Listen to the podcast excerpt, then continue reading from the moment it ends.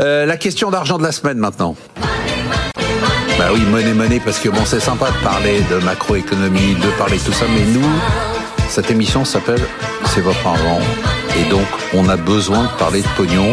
Quelle est la bonne allocation d'actifs pour un portefeuille équilibré, dit équilibré. D'ailleurs, vous nous rappelez, euh, Marisol Michat, ce que ça veut dire un portefeuille équilibré Oui, alors un portefeuille équilibré, grosso modo, c'est un portefeuille où il y a 50% d'actions, 50% de produits de taux. Ok. Hein, en neutralité, on est à 50% sur les actions. Qu'est-ce que vous nous conseillez Quelqu'un qui vous dit aujourd'hui, j'ai pas envie de tout miser et de tout perdre, je suis là sur la durée, mais j'ai envie d'un portefeuille, bah voilà, plutôt équilibré, vous lui dites quoi Alors, pour l'instant, à l'heure à l'heure actuelle, dans nos portefeuilles équilibrés, euh, les positions sont les suivantes.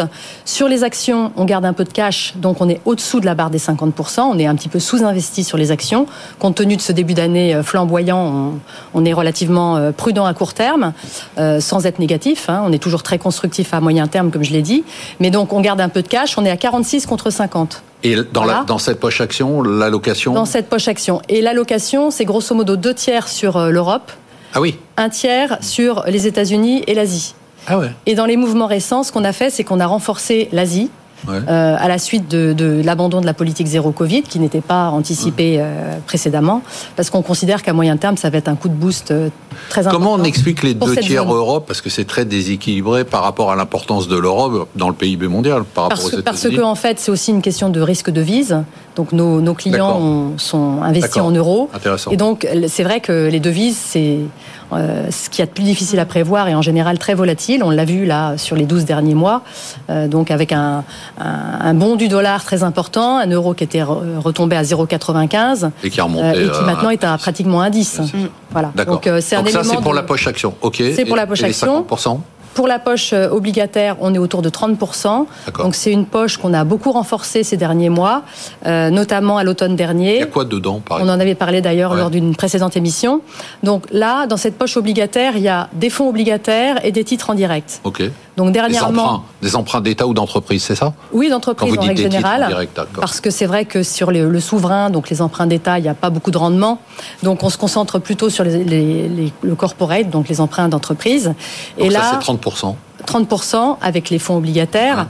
Et donc là, on a rentré euh, au cours de l'automne euh, des papiers sur des banques, par exemple, qui sont bien notés. Des emprunts de banque, hein, je vous Voilà. explique. hein, euh, Des papier. emprunts, euh, donc des emprunts obligataires de banque Ok.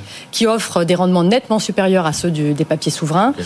Euh, il y a, par exemple, Crédit Agricole qu'on a rentré, BNP. On a également rentré euh, des, euh, des emprunts euh, d'entreprises privées euh, par- comme Volkswagen, par Ok. exemple, qui est une notation investment grade et donc qui est Donc, une Très notation de graine, sécurisante. c'est une bonne nata- notation. Très et ça, bonne ça rapportait notation. quoi 4, 4,5% Bah, à l'époque, ça, rapporte- ça rapportait du 6%. 6% carrément. Voilà, donc ça a très bien performé depuis. OK. Et les 20% restants Alors, les 20% restants, on a un peu de, un peu de métaux précieux qui D'accord. font un peu tampon dans les phases agitées. Donc, ces derniers temps, ça n'a pas vraiment très bien marché. Bah mais si, l'or, ça a pas mal marché. Un peu, oui. Ouais. Les métaux. En euros, c'est stable. Voilà, Ouais, c'est c'est pas c'est pas extraordinaire. C'est quand il y a vraiment des périodes de forte agitation Ouais. que ça joue son rôle de, de tampon.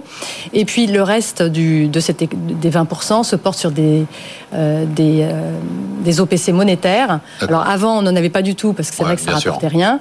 Et là maintenant ça retrouve vraiment euh, de l'intérêt avec des taux qui sont euh, qui vont bientôt être à 3 D'accord. hein, Donc euh, un rendement qui est relativement appréciable euh, et donc on- on- on complète nos positions là-dessus. Christian Bito, à vous.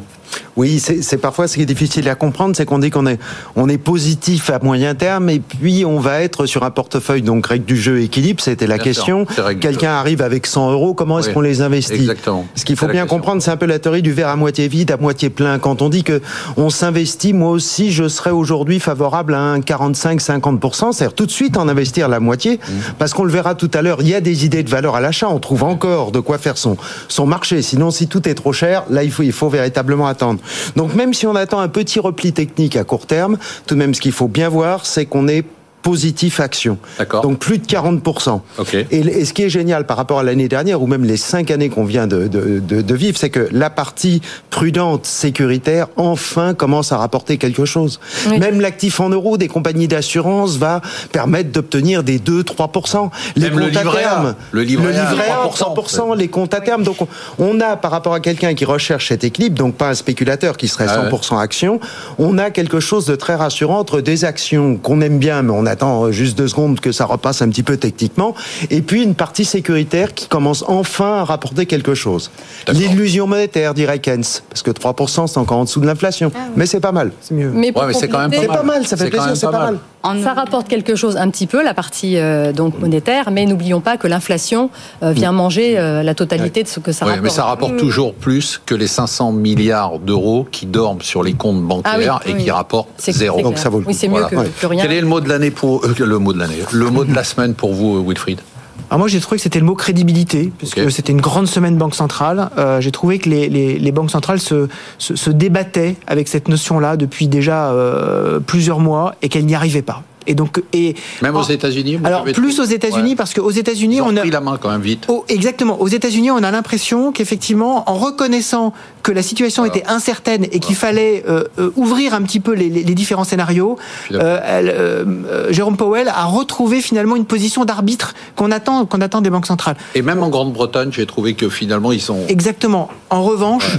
la Cata. crédibilité de la Banque centrale européenne, c'est absolument catastrophique. Et, et quand on quand on voit, quand on entend en anglais Christine Lagarde euh, euh, avoir du mal entre euh, committed et intended sur les les, les, les les futures hausses de taux, en disant non finalement on s'est pas on s'est pas engagé, on n'a pas fait de commitment, mais par contre on a vraiment l'intention de le faire.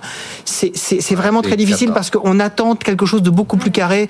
Et là on ne l'a pas du tout. Donc la crédibilité elle est pas là. Je suis d'accord. Mon mot de la On pourrait faire semaine. ça toute aurait une été- émission, euh, parce que j'ai j'ai commencé à en parler mais tout c'est- à l'heure, mais on pourrait faire toute une émission sur la crédibilité.